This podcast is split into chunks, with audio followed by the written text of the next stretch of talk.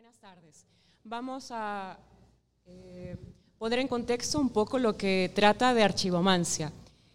Tengo el placer de conocer a, José Luis, al igual que a Tania, quienes son parte de Central Dogma y quienes se involucraron, digamos que en una fase inicial con la universidad a partir de una invitación eh, con el colectivo de investigación Otras Derivas Do It Yourself, que es eh, un colectivo que, en el que hago parte junto con los docentes Cristian Villavicencio, Juan Carlos Fernández y Aurora Sanabria. Eh, como antecedente a ello, entre todas las propuestas artísticas y culturales que José Luis y Tania encabezan, está un festival eh, que se lleva a cabo en Pujilí. Fue allí donde ocurrió una residencia de radio, donde tuve la chance de participar y entonces generar como ese contacto y poder encontrar entre las grandes pasiones que tiene José Luis el tema de los fanzines. Era entonces pertinente para nuestro equipo de investigación generar eh, un taller de fanzines, pero con el archivo del telégrafo. Fue así que entonces eh, José Luis aparece acá y comienza a ver ese contacto con lo que es el tema de los tomos, el tema de las múltiples cajas que contienen las fotografías y demás.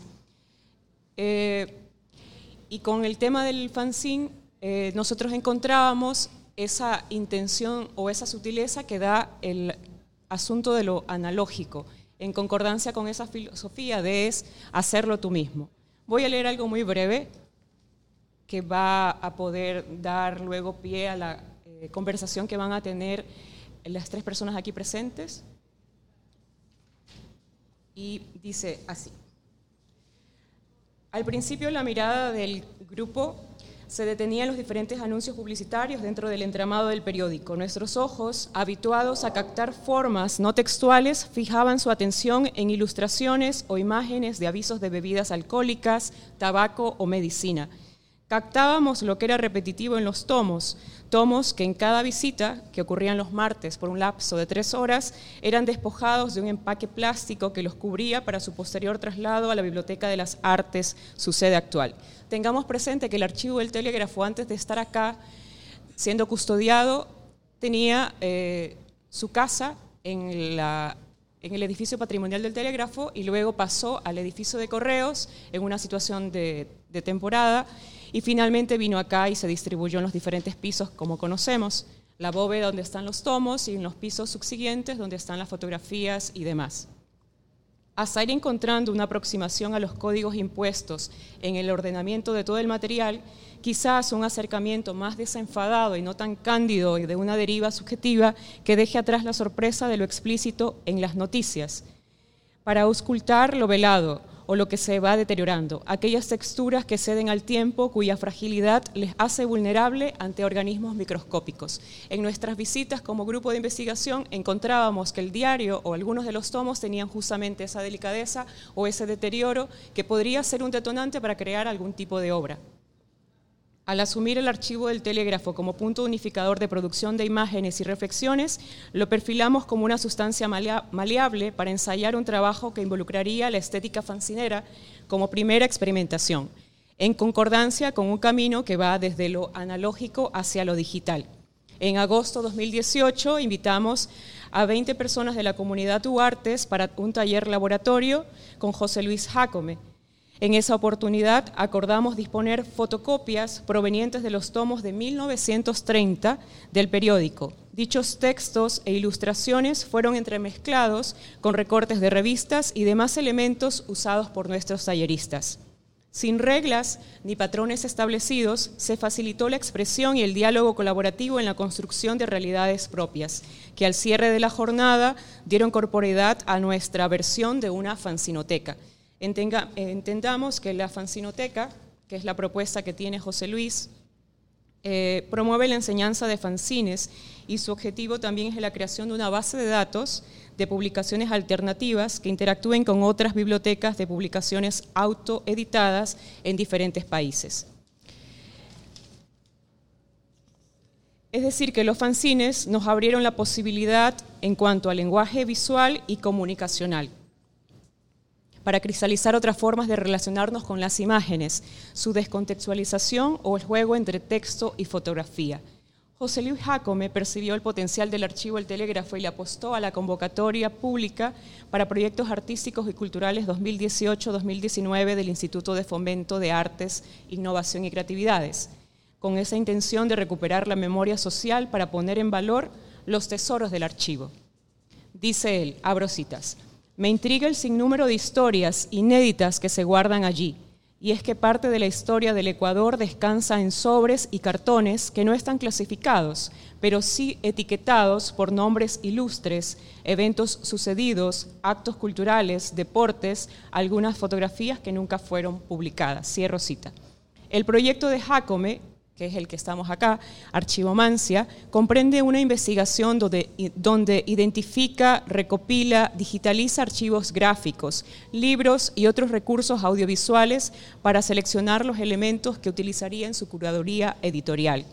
Además, involucra en esta exploración a otros artistas como Juan Pablo Ordóñez y a Pedro Soler, quien particularmente escribió un texto en referencia al archivo como oráculo que voy a tratar ahora. La archivomancia propone una sistematización de la interpretación de los archivos basado en el trabajo de Abraham Abulafi, cabalista extásico nacido en Zaragoza en 1240, quien determina siete niveles de interpretación. Estos procesos, que serían el sentido literal, el comentario, la intertextualidad, serían como métodos esotéricos en cuanto a que no interviene de ninguna manera el texto archivo original.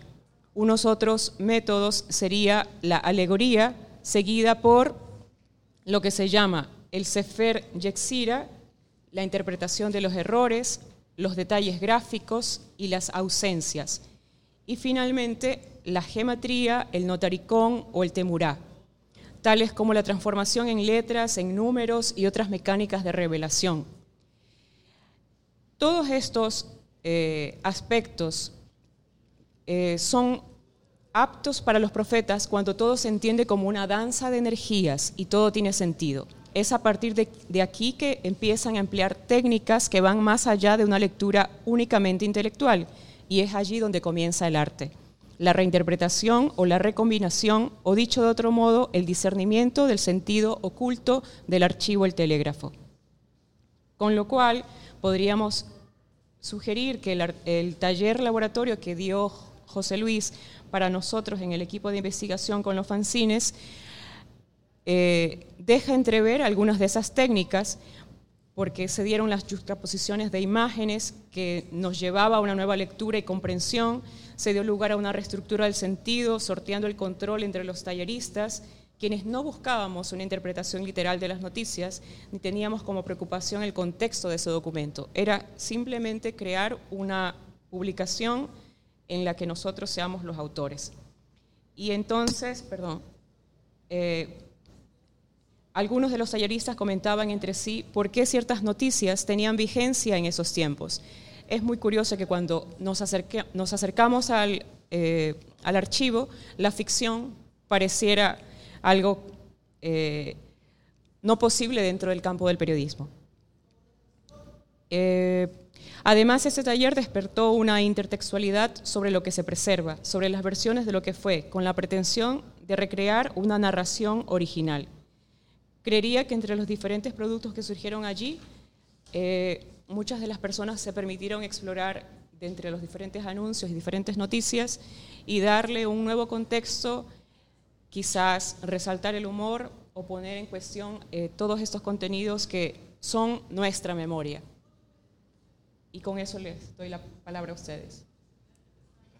Gracias.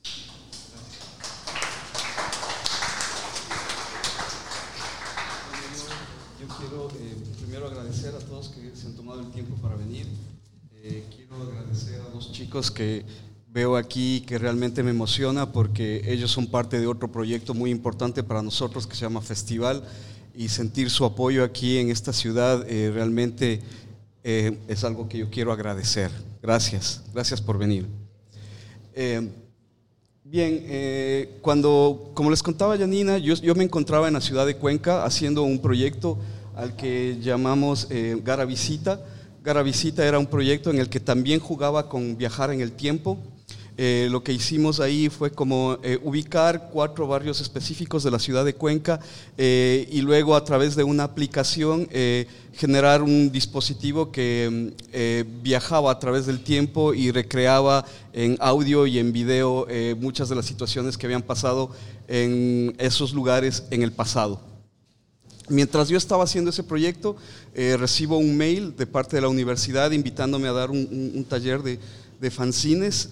Eh, y de Codabs y de Majabs, que era algo que, eh, en lo que me encontraba también eh, investigándolo, y accedí a venir. cuando vine y mm, pude conocer el, el, archivo del telégrafo que en ese momento se encontraba en el edificio del correo,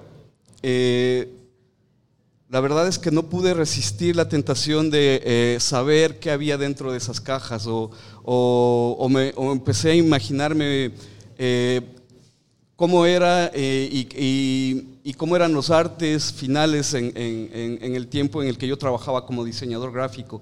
Entonces empezaba a elucubrar, a encontrar varios errores, a encontrar las artes gráficas, estaba pensando en encontrar clichés, pensé que esas cajas tal vez podían tener los originales de los grabados que estaban en el, periódico.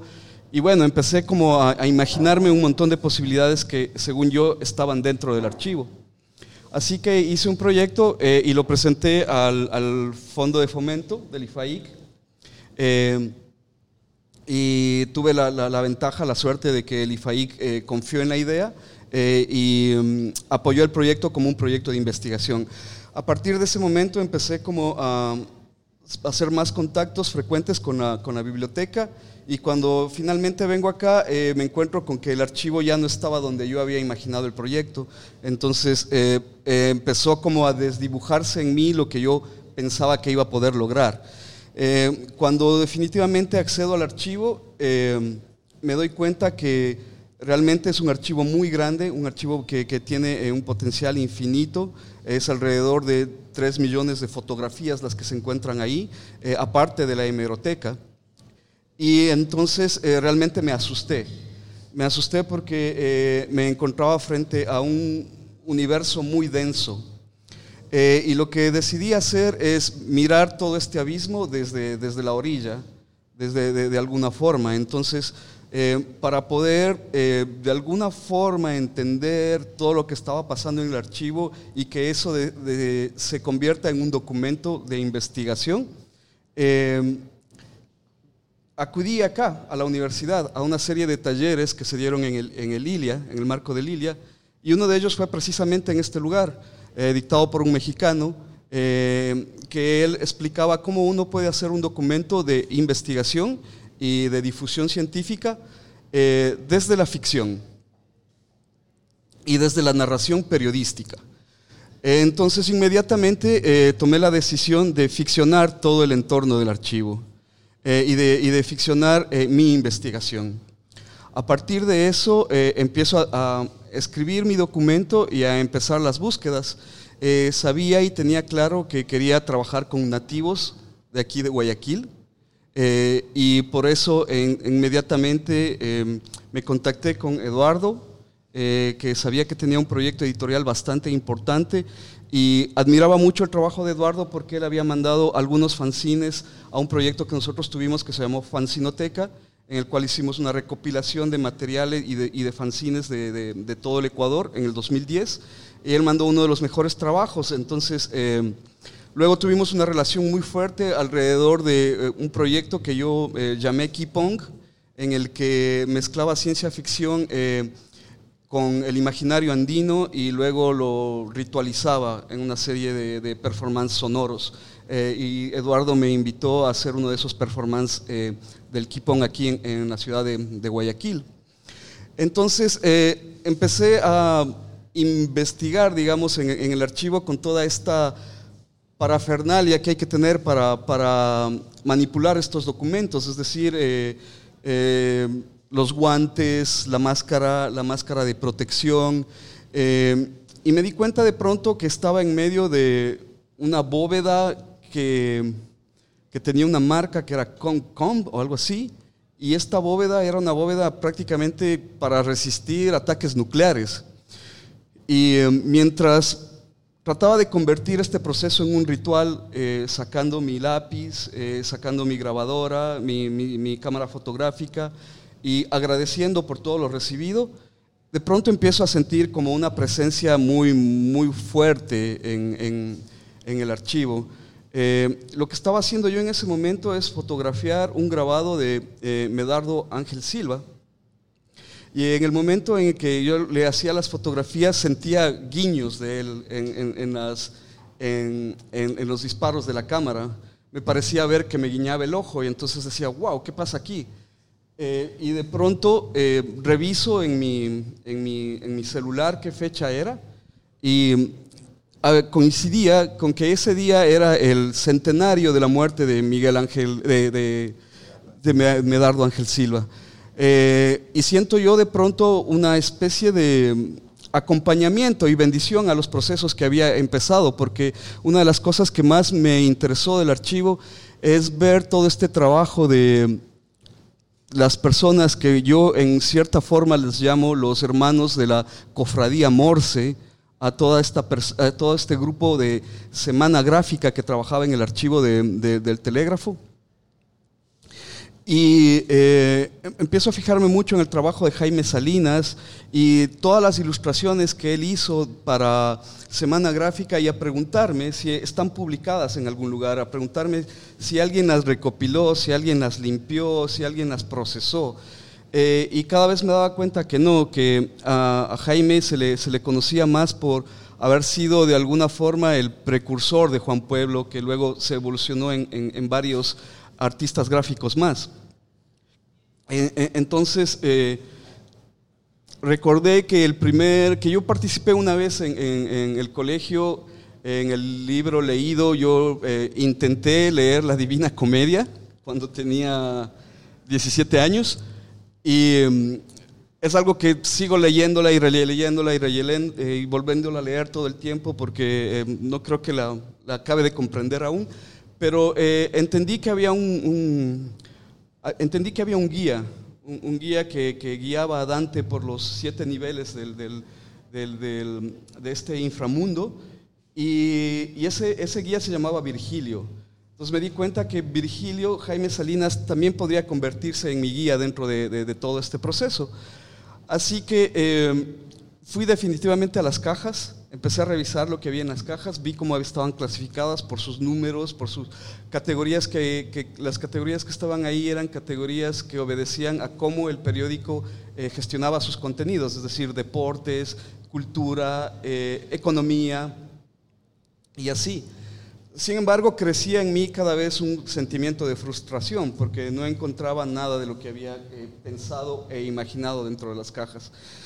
De esa manera, em, yo pensé que era una buena idea eh, darle vida al archivo eh, intentando completarlo de alguna forma, intentando hacer una exploración exo-archivo que, que dialogue con, los contenidos que yo quería buscar y que sabía que eran importantes que estén ahí. Eh, es así que empiezo a recorrer Guayaquil, empiezo a recorrer los diferentes edificios donde funcionaba el telégrafo. Y en uno de esos recorridos, eh, y recordando una de mis pasiones también, eh, dije, bueno, es mi oportunidad para conocer la Comicoteca, que es un, es un espacio único en, Ecuador, es un espacio único en Guayaquil, y creo que hay muy pocos espacios en Latinoamérica. Conozco yo una en Bolivia que, me gusta mucho, y luego conozco la de aquí, en Latinoamérica.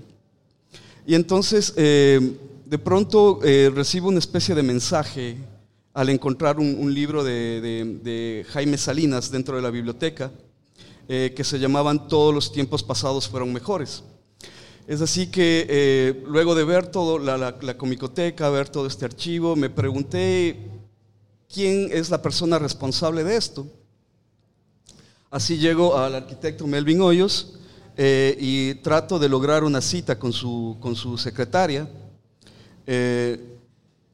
Y me encuentro también con un hermetismo en ese sentido, que traté de alguna forma que alguno de estos guías esotéricos que tenía eh, abran las puertas. Entonces, eh, de pronto eh, hubo otro mensaje y era, insiste, regresa, vuelve, insiste, anda. Entonces, en uno de esos días lo encontré y pudimos charlar, pudimos charlar con, Melvin. Y yo recuerdo que em, dentro de los textos que, eh, Pedro Soler construyó para Archivomancia, se habla de varios personajes, dentro de ellos están los Archorts. Y yo eh, pensaba que había encontrado uno. Entonces cuando yo hablé con Melvin, le había dicho que me sentía muy bien de encontrar de alguna forma el santo grial de los cómics. No sabía aún qué era lo que iba a encontrar, pero sabía que tenía eh, frente a mí una persona que me rebasaba mucho en conocimiento, eh, me rebasaba mucho en todas mis pretensiones de ser un arqueólogo de los cómics, eh, y nada más e intenté aprender.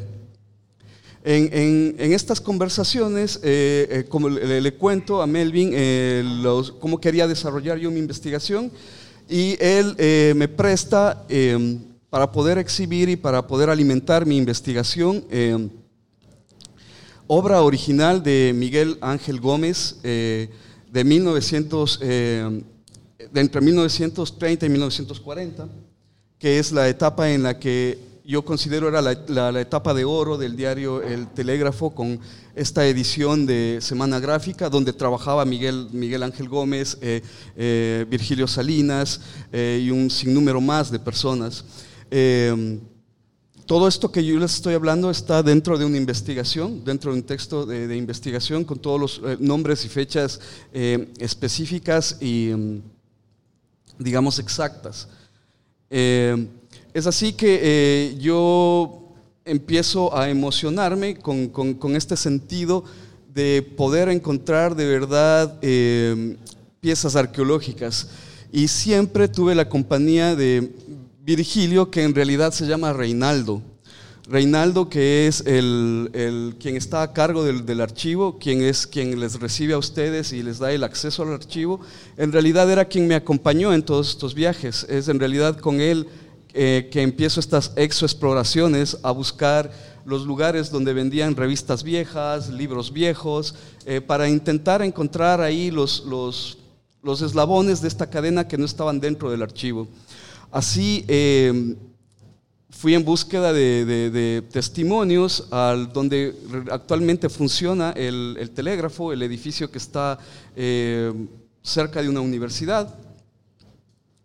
Y ahí la verdad es que tuve mucho dolor, muchísimo dolor, cuando vi las condiciones en las que se encontraban todas estas máquinas que yo de pronto eh, les relacionaba como mágicas, porque el proceso con el cual se hacía el, diario era un proceso de linotipos y los linotipos era, una máquina que derretía el, aluminio en ese instante mientras tú tecleabas en una especie de, teclado que fue el precursor de las máquinas de escribir y que si tú lo ves hoy, esas máquinas y ese teclado aún parecen modernos, aún parecen futuristas y luego se derretía el, aluminio, ingresaba por unas pinzas y sacaba todas las frases completas, las frases escritas para uno poder armar una página de periódico.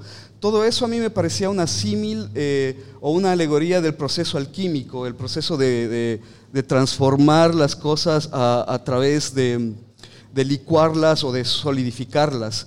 Eh, y, empecé a pensar en esta símil de, esta alquimia, de, estos eh, alquimistas gráficos que lo que hacían es como eh, escribir la historia de los inicios del, siglo en el, en el país. pero cuando las vi totalmente abandonadas a la intemperie, oxidándose, recordé que cuando llegó la primera, el primer digamos, imprenta de diarios al, telégrafo, eh, este equipo al cual yo llamaba eh, Hermandad Morse, lo bautizó, bautizó la imprenta con el nombre de eh, Albert. Entonces yo empecé a buscar a Albert y a jalar cosas y a sacar y decir, ¿dónde está Albert? Aquí, y lo que encontraba era como un montón de hierro oxidándose a la intemperie. Y de pronto tuve una especie de imagen de, de un ocaso guayaquileño, mientras estas máquinas tenían pies largos y empezaban como a despedirse de, las personas.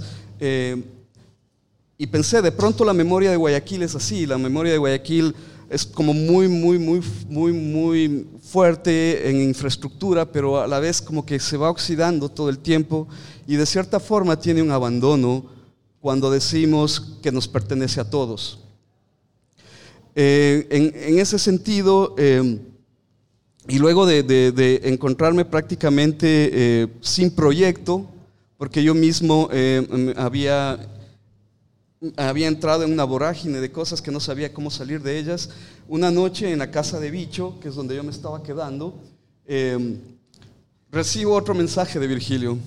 Y, Virgilio me dice las palabras, enfócate en las palabras, enfócate en reescribir la historia, enfócate en escribir una historia que tú quieras que la gente lea, porque de eso eh, se debe tratar. Entonces, en esa conversación que yo tengo con él, él me da un, término y me dice archivomancia.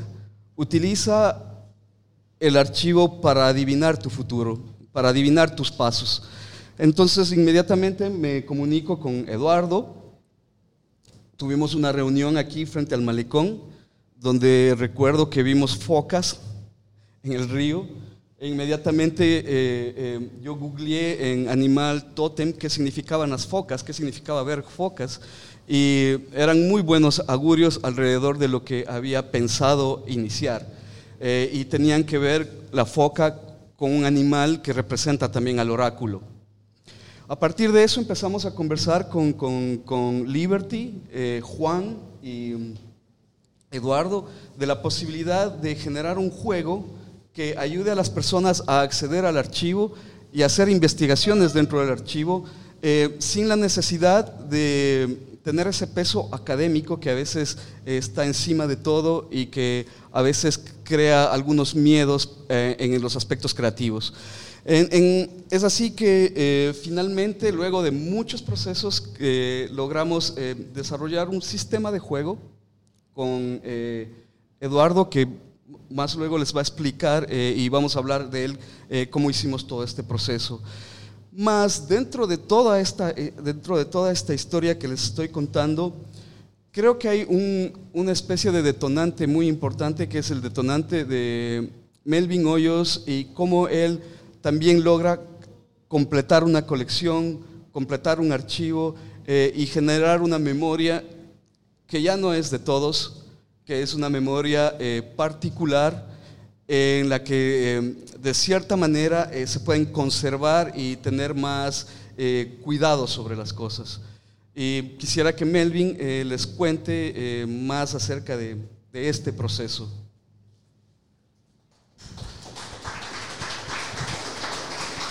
Gracias. Gracias, José Luis, por hacernos partícipe de tu experiencia mágica, porque realmente es lo que es, una experiencia mágica.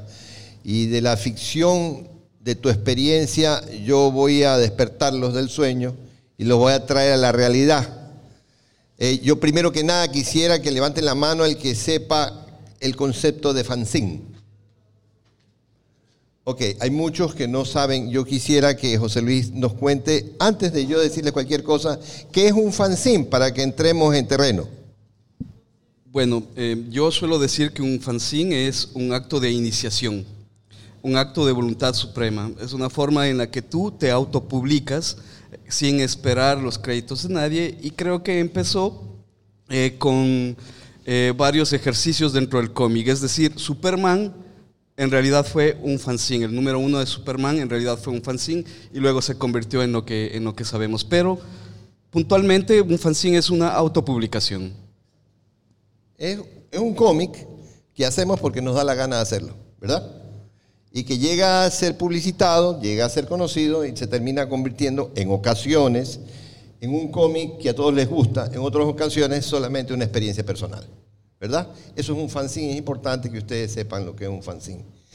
¿Por qué? Porque este es un mundo, este es un universo un universo extraordinario, el, universo del cómic, independiente de toda la experiencia maravillosa que nos ha contado José Luis, el, universo del cómic es realmente a juicio personal, es un universo extraordinario y por eso es considerado como una de las artes menores, la creación de un cómic. ¿Cuál es mi experiencia personal? Yo aprendí a leer con un cómic. Yo aprendí a leer, mis padres me daban cómics de una editorial mexicana que se llamaba Novaro y que era la editorial que más cómics traía a Guayaquil.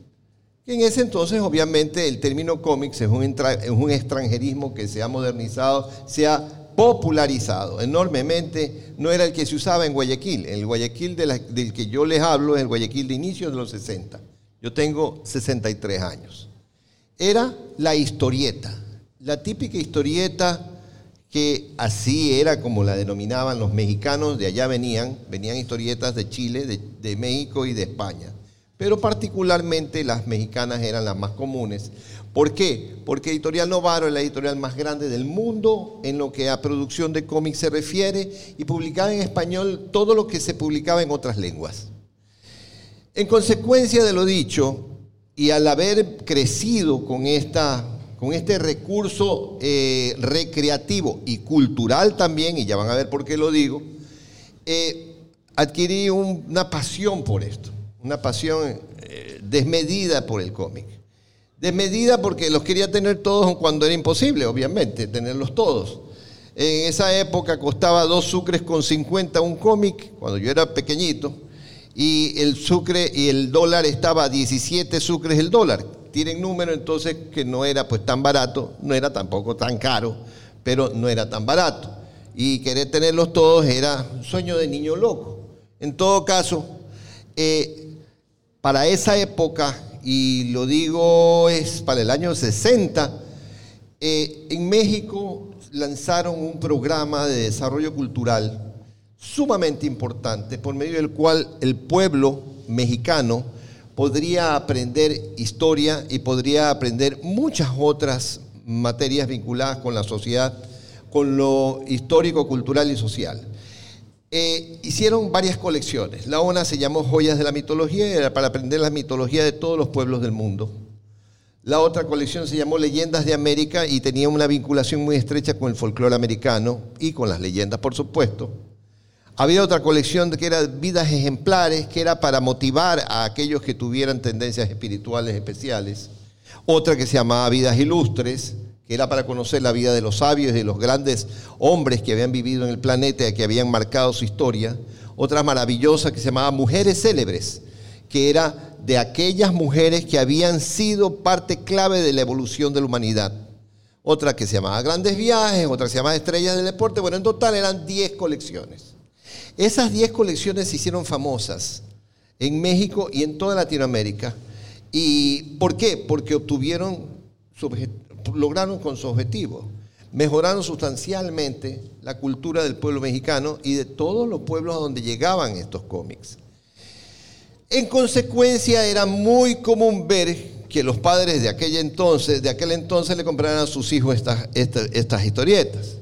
Pero también nos las compraban con Superman, con Batman, a las chicas con la pequeña Lulu, con Susie a los muchachos con otras, otras historias, que habían también Mi Gran Aventura, había relatos fabulosos, en el cómic en el que salían las primeras aventuras de Aquaman, me acuerdo, relatos fabulosos. Y esto era el tesoro de los muchachos de aquella época. El verdadero tesoro, todos lo coleccionaban y todos amábamos leer nuestros cómics. Que nos quitaran nuestros cómics en las vacaciones porque habíamos sacado malas calificaciones en el año era una tortura mental. Sin embargo, eso se daba y era muy común. En todo caso, pasan los años y viene en el año 1985 un terremoto, el famoso terremoto en México, en que se destruye totalmente esta famosa editorial. Se destruye. Y los dueños, la familia Novaro, no tuvo cómo, no tuvo cómo reconstruirla porque era gigantesca, verdaderamente gigantesca. El fondo editorial que sacaba Novaro no solamente estaba vinculado con los cómics, sino también con muchos libros que tenía vinculación con, la, con el Ministerio de Educación de México. Lo cierto es que hubo algo que facilitó el hecho de que muchas personas pudiesen conseguir, después de muerta, de acabada esta editorial, algunos cómics que habían existido publicados por ella. Y es que Eduardo Novaro, el dueño de la editorial, se había casado con una peruana. ¿Qué tiene que ver esto con el tema? es que esta peruana le pidió al marido de que cuando los cómics que se iban distribuyendo por, por todos los países de Latinoamérica, los cómics que ellos iban publicando, se hiciera todo esta, este, este, reparto de lo que ellos iban publicando, el último país a donde se, toca, se fueran distribuyendo los cómics que, se vendía, que Novaro fuera el Perú. ¿Con qué fin quería que fuera el Perú? Con el fin de que allí quedaran gratuitamente entregados al gobierno del Perú todos los remanentes. Es decir, todo lo que ya no, ya no lograba vender Novaro se quedaba en Lima. Y en Lima lo donaban. Escuelas, colegios, lo donaban. En consecuencia se encontraban muchos más remanentes de cómics de Novaro en Perú que en mismo México. En el año 85, como vuelvo a repetirles, deja de existir Novaro y casualmente aparece para esa misma época el Betamax.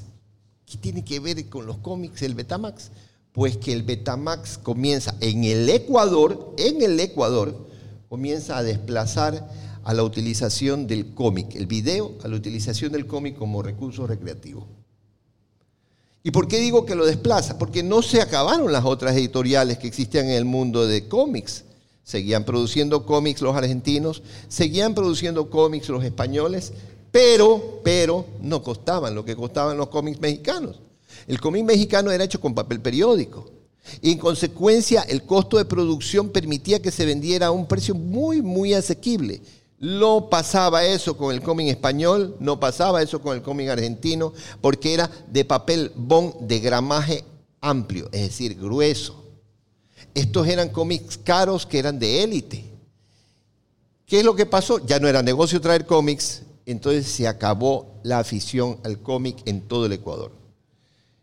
Algunos locos apasionados del tema que nos conocíamos, eh, y en donde, como ya se dieron cuenta, yo me incluyo, dijimos, no, aquí pasa algo, y aquí no podemos dejar que esto de aquí muera totalmente.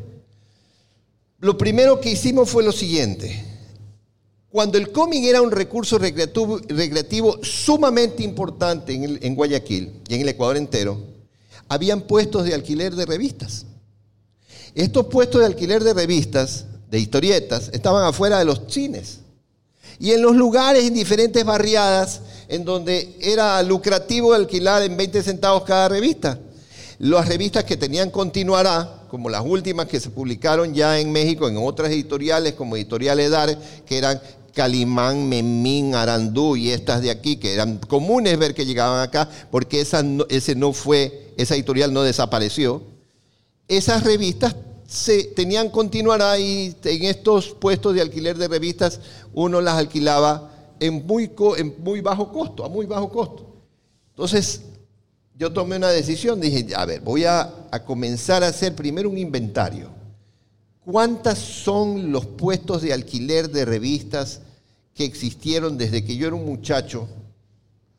¿Y en dónde estarán ahora esos fondos de cómics? Porque ya no existían pues, los puestos de alquiler de revistas.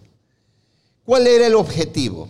Ver la forma de comprarlos y formar un fondo importante de cómics no solamente mexicanos, sino de todos los cómics de que, en esos puestos de revistas se compraban para alquilarlos.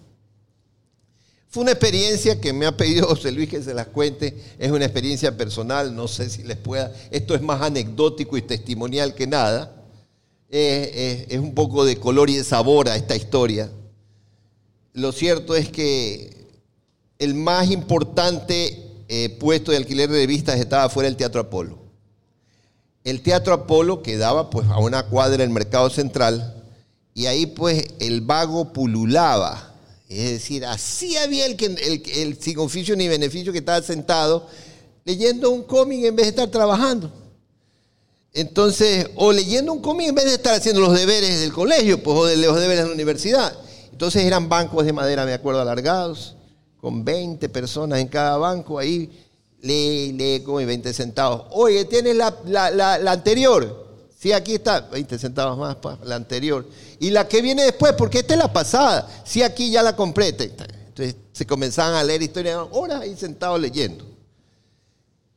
¿Qué es lo que pasa? Este señor era un señor Robles Pincay, el dueño de ese puesto de revistas.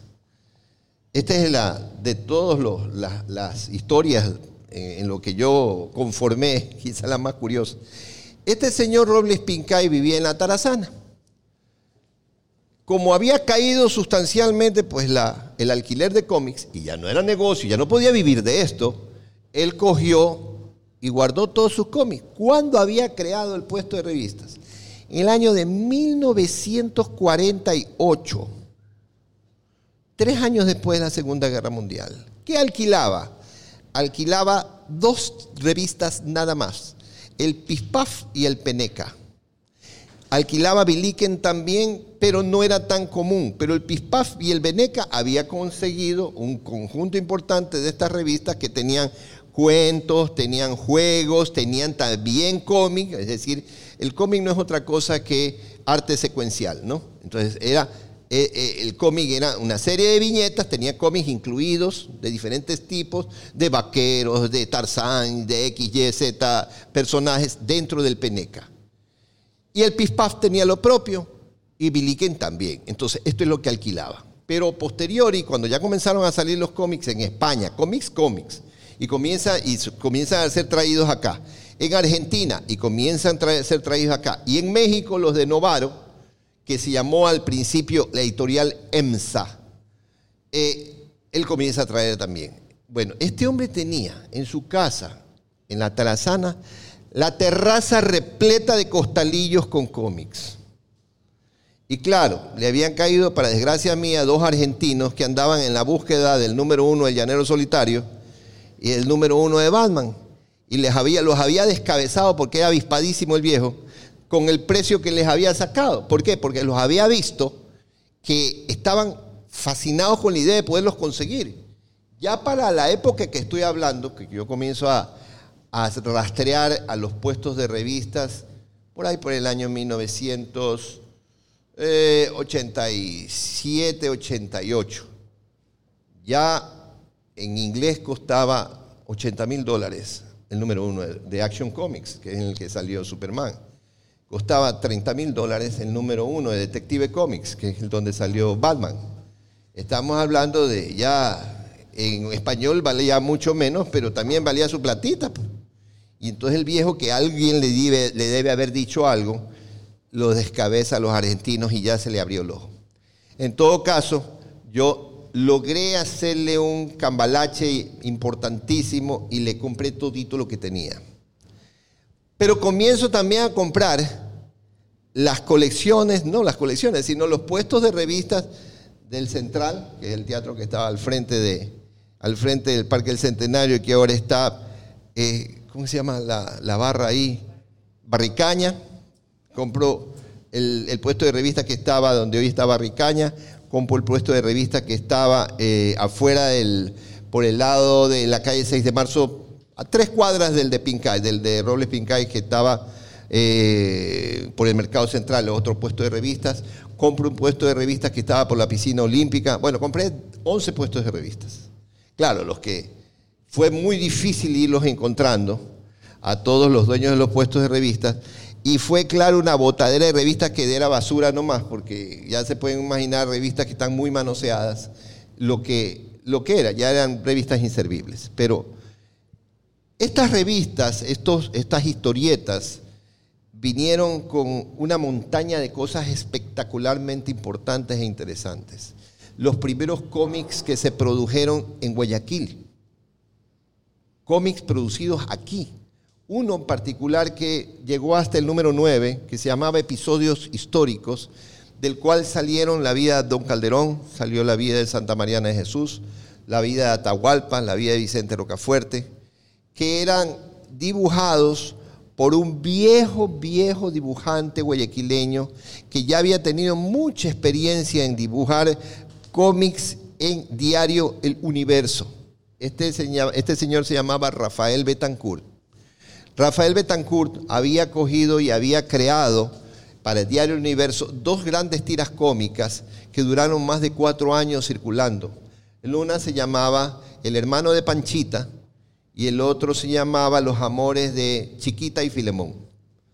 El hermano de Panchita es todo un documento, porque era un niño travieso que todas sus travesuras las provocaba en la ciudad de Guayaquil, en su ciudad natal. Entonces se ven los dibujos del tranvía, por ejemplo, y el hermano de Panchita poniendo tapillas de cola en, los rieles del tranvía para poder hacer latillas.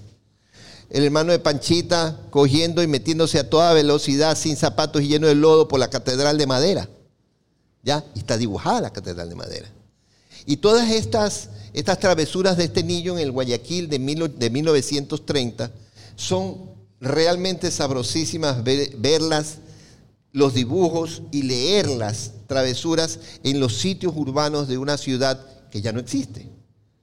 Este Rafael Betancourt, recordando quizás sus experiencias como ilustrador en el diario, ilustrador del diario El Universo durante cuatro años, hace episodios históricos. Y episodios históricos se, se vendía por suscripción. No se vendía en la librería Selecciones, que era la librería donde se vendían las revistas, las historietas de aquel entonces y que quedaba en la calle 9 de Octubre y Boyacá. No, se vendía por, suscripción, es decir, se la pasaban a dejar y uno compraba, digamos, la suscripción anual, las 12 revistas que iban a salir. Pero solo salieron nueve. Yo conseguí las nueve entre estos puestos de revistas. Y bueno, ¿qué les puedo decir? Fue una experiencia súper interesante. Eh, a posteriori tomé la decisión de voy a continuar, dije, voy a continuar. Calculo que debo haber recogido eh, entre cómics totalmente diferentes, unos 28 mil ejemplares, eh, con todas las colecciones de vidas ilustres, vidas ejemplares, joyas de la mitología, estrellas del deporte, mujeres célebres, eh, todas las colecciones culturales que sacó México. El número uno, por supuesto, de Superman, el número uno de Batman, el número, todos los números uno que ustedes quieran, ahí están metidos. Unos sucitos, otros no están sucitos, pero ahí están. Pues y ya pues costando un poquito más, que ya no es lo que me interesa es el costo, sino su rareza y la importancia que tiene la pieza. Y después me di cuenta que prácticamente había formado un museo del cómic latinoamericano, porque no solamente había revistas mexicanas, estaban, tenía como ciento y pico de números del, del famoso, de la famosa revista chiquita que sacaron los argentinos de Superhombre, que era como llamaban los argentinos por ser puristas con la lengua, a Superman. Allí en las revistas de Superman en Argentina eran Superhombre.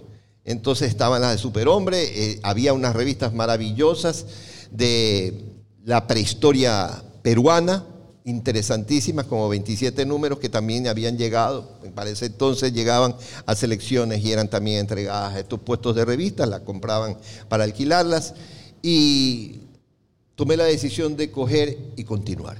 ¿Qué era continuar? Como era una de mis pasiones, yo soy coleccionista, no solo colecciono cómics, sino muchas otras cosas. Eh, dije, no, tengo tres números uno de Superman, tengo cuatro números uno de Batman, tengo, bueno, ¿qué les puedo decir? Llanero Solitario, etcétera, etcétera, etcétera, etcétera, 14 números uno de, de Memín. Y voy a, aprovechando la coyuntura de que ya existe el, el este tema de las de las redes sociales y ya existe la forma de vender por internet, voy a vincularme con los mejores coleccionistas que existen en América para ver cómo completo lo que no tengo y cómo puedo a su vez vender para continuar con lo moderno, con lo moderno de cada uno de los superhéroes y con lo moderno de cada uno de los personajes históricos de revistas que ahora se producen en otras partes del mundo que tienen ese carácter. Y comencé a hacer, comencé a hacer eso. Fue un negocio redondo.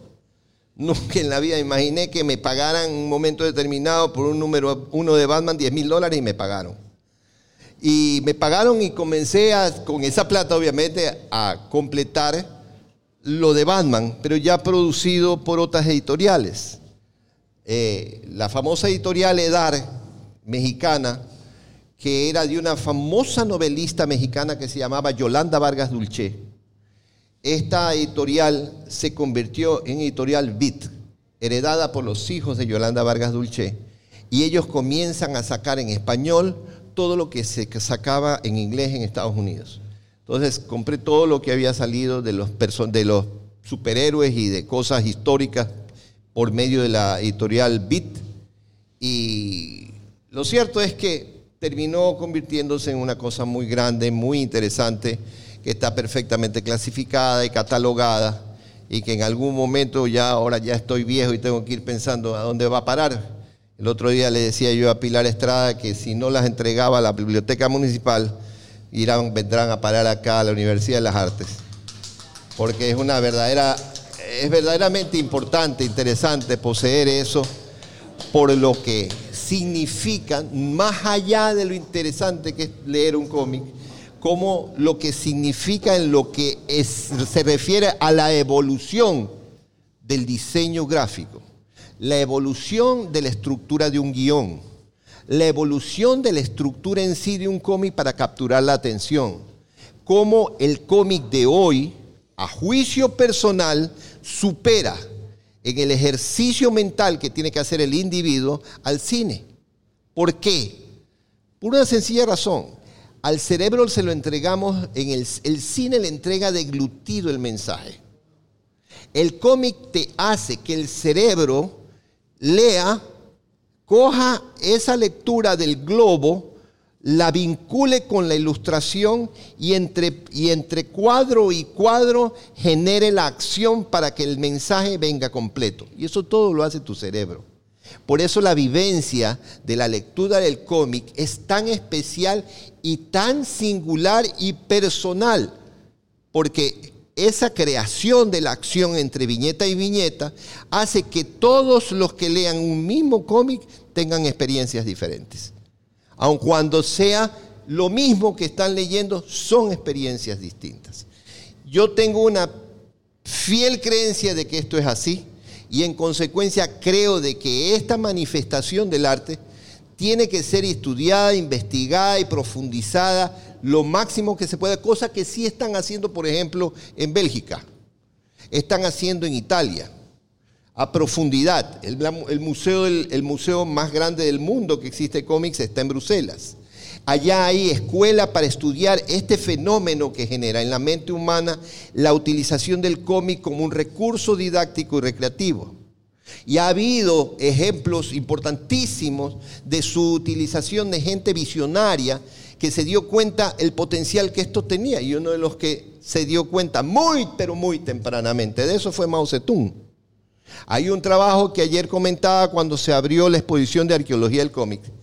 Hay un trabajo muy interesante de un autor español que escribió un libro que se llama Los cómics de Mao, en donde nos hace ver de que Mao Zedong llega finalmente a culminar con éxito la revolución china gracias a la creación de cómics que eran testimoniales y que eran de muy pequeño tamaño para poder hacer miles de millones en cada uno de estos cómics estaba el testimonio de vida de un carpintero, de un agricultor, de un pescador, en donde le contaban a la gente cómo había cambiado su vida desde que vivía bajo, esa, bajo ese régimen. En consecuencia, Mao como visionario utilizó un recurso que los demás aún no le veían el potencial que tenía y que él logró e, tener un éxito formidable. Yo he estado analizando esta situación, he leído y he recolectado no solamente la colección de cómics a las que le hice referencia, sino todo lo que existe en el Ecuador sobre arte secuencial, para saber desde cuándo comienza a utilizarse el arte secuencial, no solamente como un recurso recreativo y cultural, sino como un recurso político. Y, veo, pude observar que en El Perico, un periódico que circuló en Guayaquil en la segunda década, perdón, en la penúltima década antes de terminar el siglo XIX, se utilizó como un recurso en contra del conservadorismo, lo utilizaron los liberales, los elementos del arte secuencial en el perico y cómo a posteriori comienzan a aparecer este, este tipo de arma, este tipo de herramienta gráfica, pero para utilización política. Y como era algo original, obviamente tuvo enormes resultados. Los discípulos de esos primeros, primeros ilustradores eh, fueron los responsables de hacer grandes e importantísimas contribuciones al cómic ecuatoriano. Uno de algunos originales, como el caso de que ya les dije, el hermano de Panchita y los amores de, de Chiquita y Floripón, que era una tira cómica, era un cómic realmente, no tira cómica, que estaba relacionado con una pareja que vivía justo el tiempo de la posguerra, de la Primera Guerra Mundial. Pero vendrán después algunos que son medio plagiados, que fue una, una especie de parodia de Benitín y Eneas que se llamó Saeta y Rafles, nuestro, totalmente nuestro. O las aventuras de Don Toribio, o las aventuras de dos compadres que fueron dibujados también por Miguel Ángel Gómez. El uno, los unos de Rafael Betancourt, los otros de, de, Miguel Ángel Gómez, y un gran ilustrador, extraordinario ilustrador que se llamó Antonio Méndez y que fue contratado para hacer algo que los de mi generación lo recordamos perfectamente, los cromos de Limber. El Limber era un caramelo de coco que venía con un cromo adentro, ¿verdad? Envuelto, y que se coleccionaban 50, 50 números salían por historia.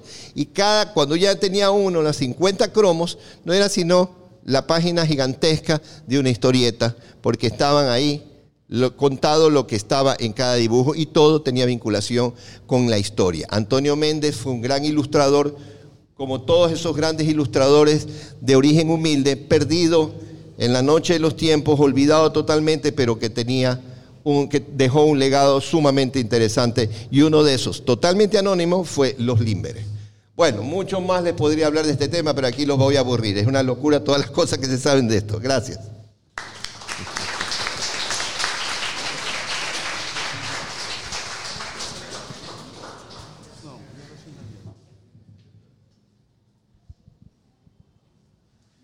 Bueno, buenas tardes. Ante todo, muchas gracias a José Luis y a las personas que hacen posible este evento hoy.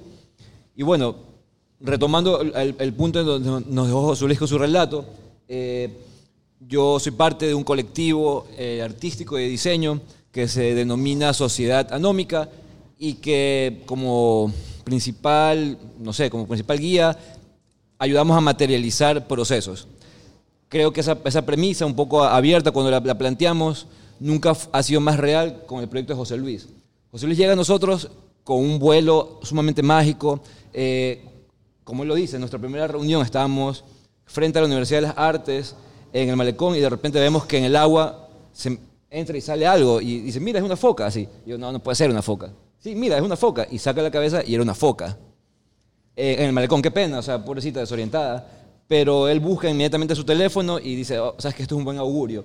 Y comenzamos a hablar de un dispositivo, no hablamos si era un libro o unas cartas, como realmente ahora lo es, eh, es que este dispositivo nos permitiese navegar en el, en el archivo del telégrafo. Esa era la, era la premisa. Dice, pero no solamente navegar en el archivo del telégrafo, sino mantenerlo vivo, hacer de que esto a que las personas, dice los guayaquileños, los estudiantes de artes o cualquier persona, acuda una y otra vez al archivo para mantenerlo vivo porque no quiero hacer nada muerto, no quiero hacer nada que se quede estático, ni que simplemente lo, archive, sea bonito y, esto. Y bueno, eh, comenzamos a hablar de un montón de cosas que yo solo las había visto desde la ficción, cosas como la magia. Y ya dentro de mi proceso personal, hay algo que siempre ha sido una, una guía en mi trabajo, es que es súper tonto, pero hay que creérsela o hay que creerla. Entonces, cuando José Luis viene con el precepto de que la magia es arte y el arte es magia, digo, claro, lo es. Y comenzamos a, hablar en, todos estos términos y a acompañarlo en su búsqueda. Eh, luego de algún tiempo en que lo llevamos a buscar, pero de una manera muy racional, simplemente a fotografiar, a coger, a archivar, eh, él nos entrega algo que de broma en broma lo comenzamos a llamar el archivo fantasma. José Luis eh, fundamentó su investigación gráfica, su, investigación visual, en lo que no había sido publicado en el telégrafo, o en las fotos que habían sido recortadas o habían sido usadas segmentos para construir esta realidad que los diarios lo hacen día a día. Entonces, ok, si el diario es una construcción de la realidad, o fue una construcción de la realidad al publicar día a día todas estas fotos, ¿qué pasa con estas fotos que no llegaron completas o ni siquiera llegaron a las páginas del diario? Entonces, ese es el material inicial que José Luis nos entrega para nosotros crear una, un algo. Un algo que decíamos, bueno, Entonces acudimos a la filosofía, dos integrantes de, Sociedad Anómica, Liberty Núquez y Juan Andrade, son estudiantes por salir de aquí de, la universidad y comenzaron a, sacar una serie de referentes filosóficos.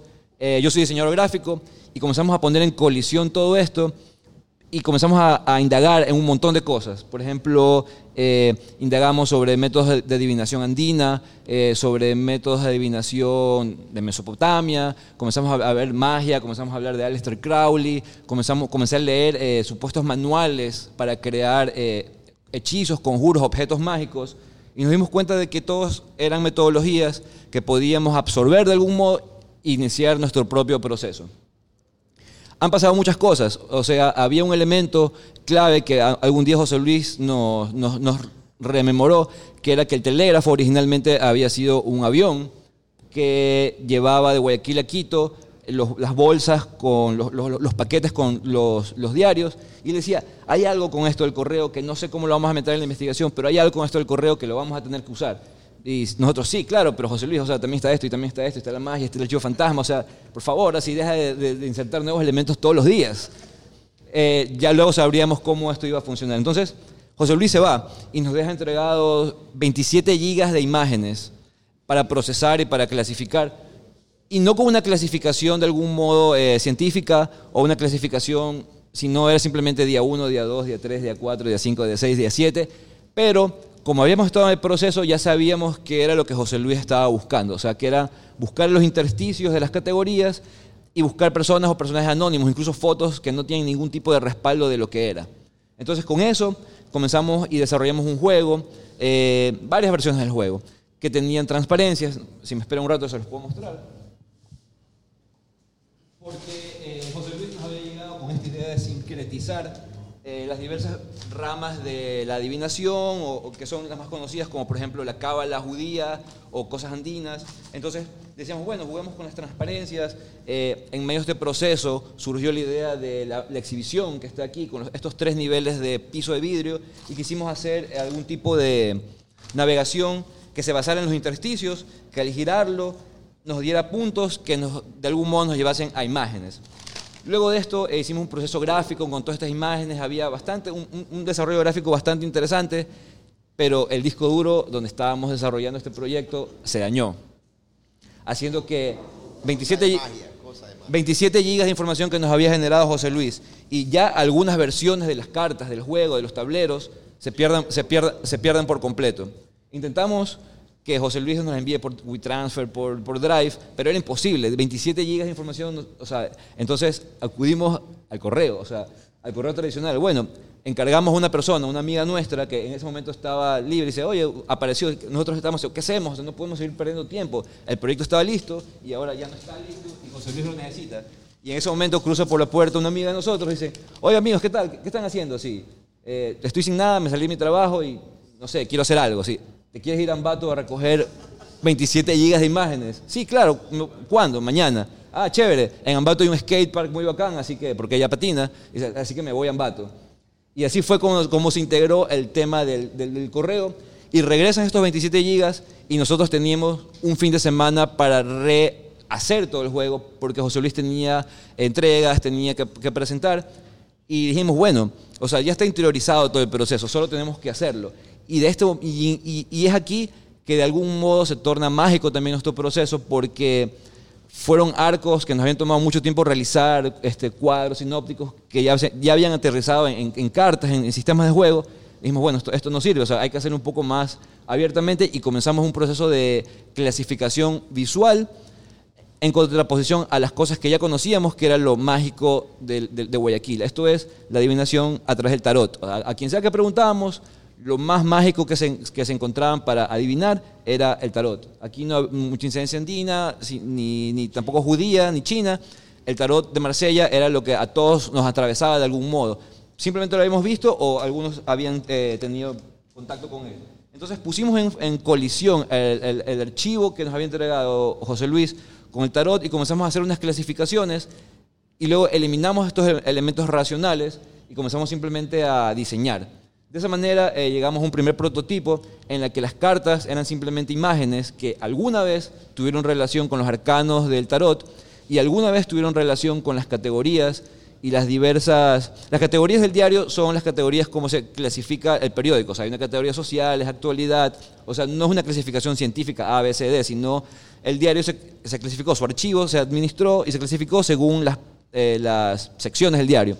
Entonces era algo muy difícil de hacer, pero lo, lo, cogimos y creamos un tarot y dijimos, bueno, ¿cómo se va a materializar esto? Necesitamos algo similar a un diario. Y es así como se nos ocurrió la idea de crear un diario en blanco, porque eh, queríamos que las personas eh, pudiesen ya no estar condicionados a una historia, sino poder construir su propia historia. Pero eh, hay unos temas que también son parte de la economía del diseño, y era de que no podíamos tener tantas piezas. También necesitábamos tener una hoja de sala, también necesitábamos darle algo a cada asistente para que pueda introducirse al juego. Entonces, esta hoja fue mutando de ser algo muy abstracto y un simplemente tablero juego a ser una especie de publicación en sí mismo que luego la van a conocer, que contiene historias falsas y los espacios para jugar una especie de juego. Ahora, eh, fue muy difícil conseguir un esquema de juego, pero la obtuvimos justamente en el proceso de materializarlo. El proceso de materializar eh, esto, que son varias piezas, tiene mucho que ver también con la investigación de nosotros como, como taller gráfico. Y esto es eh, llegar a una serie de oficios y cosas que eh, están desapareciendo, como por ejemplo letterpress, imprentas que hagan cosas con sellos de, de caucho, sellos de madera, con tipografía de metal, como la que tenía el- usaba el diario El Telégrafo, porque queríamos que estos elementos estuviesen presentes en la materialidad de este juego.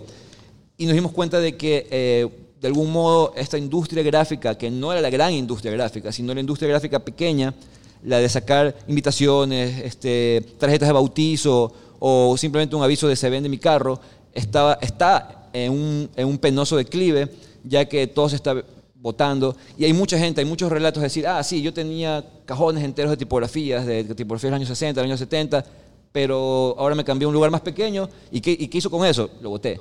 Lo boté. Lo boté al río, lo, lo boté. Y, por todos lados, o sea, eh, por un lado está bien, los guayaquileños somos personas muy desprendidas, pero es una cosa, de, o sea, que, que causaba dolor.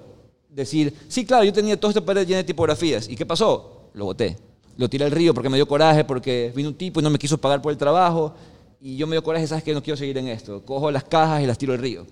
Entonces nos encontramos, nos encontramos, así es, nos encontramos con una serie de relatos que ponían, o sea, decíamos ya, ok, esto ya no se trata solo de materializar un- una, una- una forma de navegar en, en el telégrafo, sino esto colisiona con la realidad nacional, con la industria gráfica, con la industria gráfica pequeña y con todo este mundo de la autopublicación, porque son estos artesanos los que permiten autopublicarnos, que las personas puedan sacar cosas, o sea, no sé, desde una volante para un curandero o unas recetas de cocina, como una Maluki, una chica de fanzines ecuatorianos nos dijo.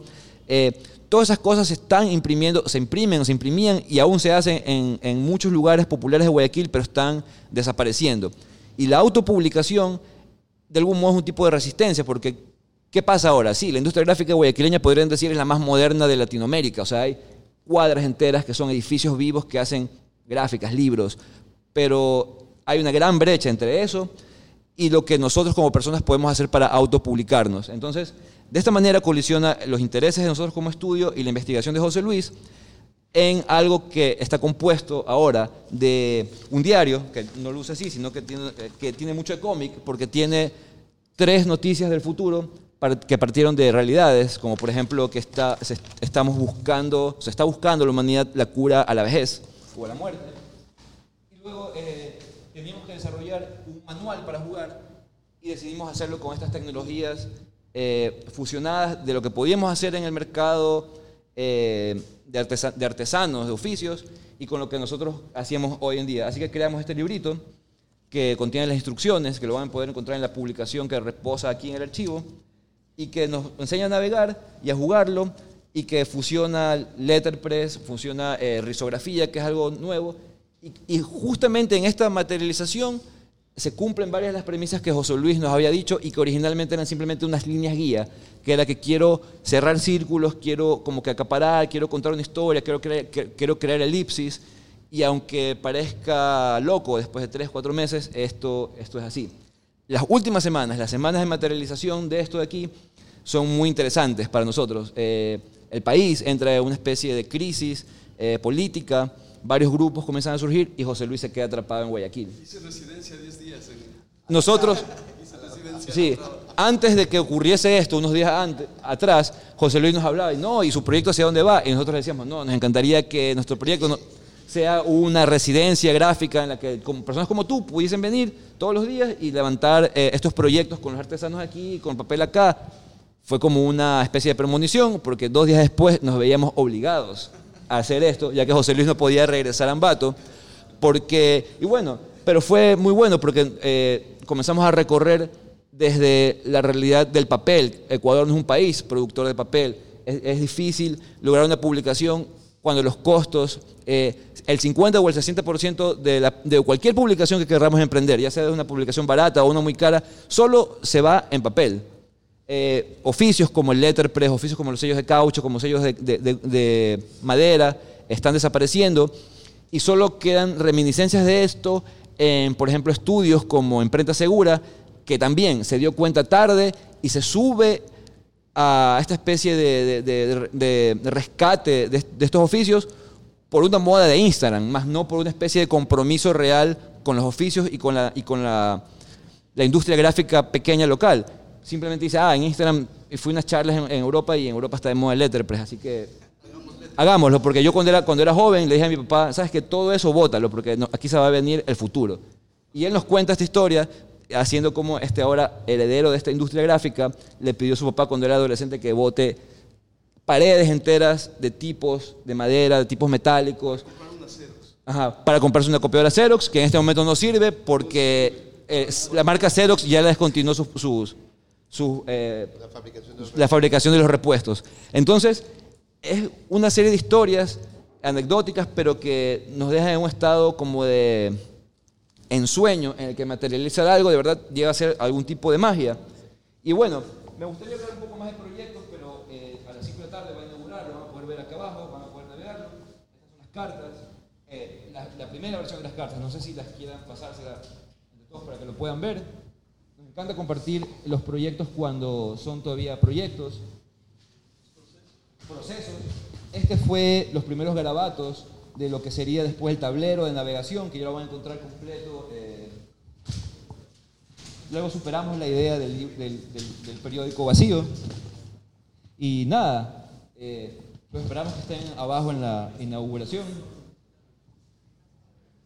Para nosotros ha sido muy bueno y una.